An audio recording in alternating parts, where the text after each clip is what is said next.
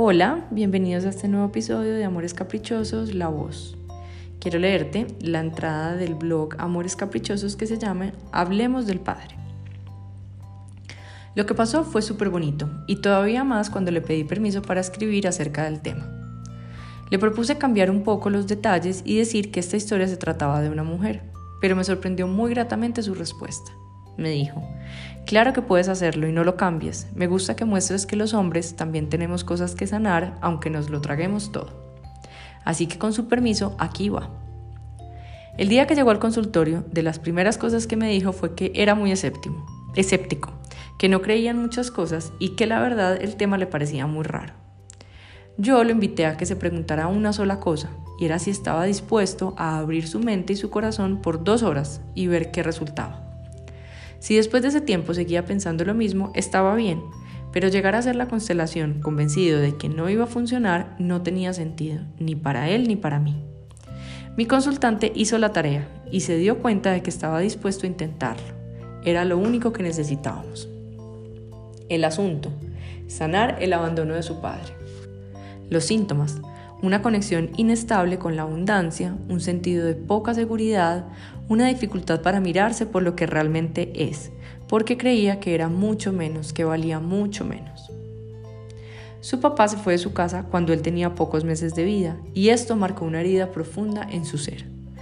Pudimos darnos cuenta a medida que avanzábamos de que aunque en su memoria corporal y mental su papá nunca había estado, esto era más una fabricación de ideas, porque en realidad sí estuvo no como él hubiera querido, no como cree que correspondía, ni como él ha estado para sus hijos, pero en últimas sí ha estado. Empezar por mirar esto y darse cuenta de que sus palabras no eran el reflejo de los acontecimientos empezó a liberarlo. Luego sintió como, una, como su falta de seguridad venía de esta herida, porque eso es lo que hacen los papás por nosotros. El Padre es el encargado, desde su energía y su lugar, de enseñarnos que adentro de nosotros hay un espacio que nos hace sentir seguros para salir al mundo exterior y tener las fuerzas para pedir lo que queremos, para vivir la vida, para estar allá, afuera, en los trabajos, en las relaciones de pareja, en el mundo exterior. Cuando el padre no estuvo y la herida decía, mi papá me abandonó, hay un pedazo del desarrollo de la emoción que no se construye bien y queda tambaleando hasta que se mire y se sane. Es por esto que siendo un adulto, él salía al mundo, específicamente el laboral, y no tenía ni la fuerza ni la seguridad para bailar en él. Llegó una de las partes más importantes. Reconoció que esa herida no era del todo de él, era en gran parte de su madre. Para, para ella la vida fue difícil y se sintió sola.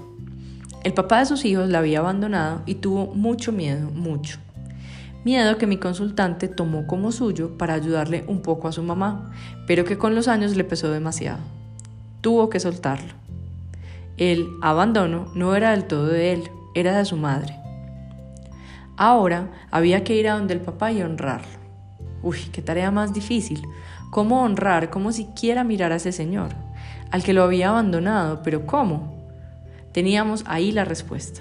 Ya habíamos ido a donde la mamá a pedirle su permiso para tomar del padre lo que necesitaba, y ella, por supuesto, se lo había dado. Además, para honrarlo, solo debía reconocer que por muchos años, por todos los años de su vida que creyó que se creyó mejor que su padre, mejor hombre, mejor persona y mejor papá, lo único que hizo fue dejar de tenerlo. Las palabras que realmente lo liberaron fueron, papá, tú y yo somos lo mismo. Yo no soy mejor que tú, Tú no eres mejor que yo.